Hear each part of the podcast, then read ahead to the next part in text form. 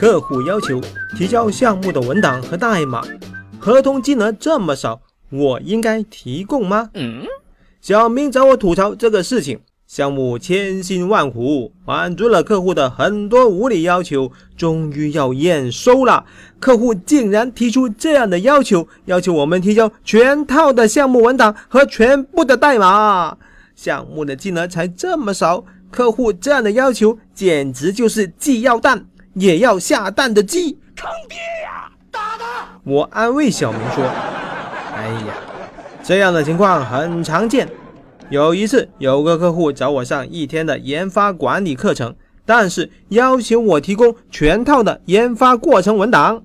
我当时就呵呵一笑：“哎呀，我们的研发过程文档好便宜的，五十万一套。如果你买下我们这套研发文档，我再送你一天研发管理课程，怎么样？” 小明说：“大伙求老师，不要开玩笑了。”赶紧给我支支招吧！好吧，我就给你分享一个我的故事。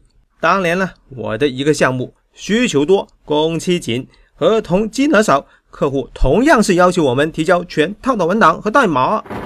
当时我就跟我的老板说：“老板，这项目不值得去做呀，才区区的二十万金额，他们想要全套的文档和代码，至少要给二百万呀。”嗯，老板很淡定，他跟我说。甲方呢出钱买我们的服务，不管他出多少钱，钱多还是钱少，软件的所有权归甲方所有是很正常的。项目的金额是不可能再增加的啦。如果我们不答应，自然会有其他的乙方会答应的。所以呢，我们的选择是要么做，要么就不做。如果不做，那就没了这二十万；如果选择做的话，我们就当有人出资给我们写代码。代码虽然给了客户，但是我们也是同样可以继续利用这段代码的嘛。接下来我就给一些客户要求提交文档和代码的通用处理规则。这里要分三种情况。第一种情况。客户有这样的要求，并且在合同中已经列明，我们的老板当初签下这样的合同肯定是有考虑的，文档和代码照给就可以了，一般不需要做特殊的处理。但是如果系统用到了重用组件，那么重用组件就不需要提供代码，不需要提供文档，因为重用的部分并不是拿了客户的钱开发的，知识产权不属于甲方，这一点要在合同中列明。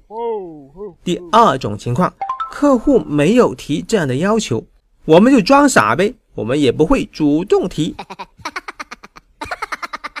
第三种情况，合同中并没有这样的要求，但是在项目的后期，客户突然提出了这样的一个要求，这个时候就不要随便答应了，要搞清楚是什么原因，要用有来有往的谈判原则。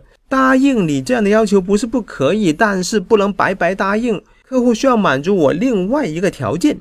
嗯，客户提出这样的要求的原因，很可能是因为这是验收走流程的需要。哦，这个时候我们就要好好配合一下了，搞清楚验收的单位、验收的条件、验收的流程，针对相关的要求准备好全套的文档。但是如果不是验收走流程的需要，如果是其他的特殊原因呢？这个时候就要针对性的处理了。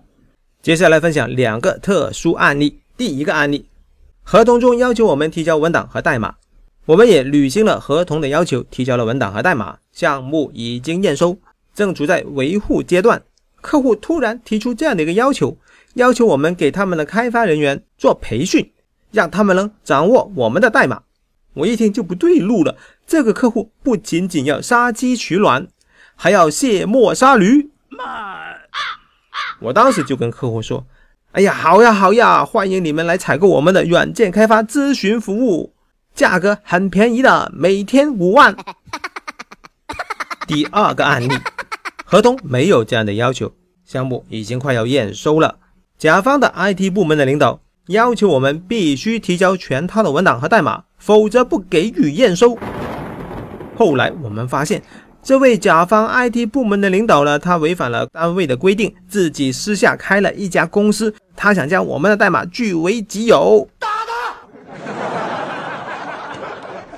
我们是很有职业道德的，对于这种以权谋私的行为，我们肯定要坚决反对。于是我们就实名举报他。Excellent.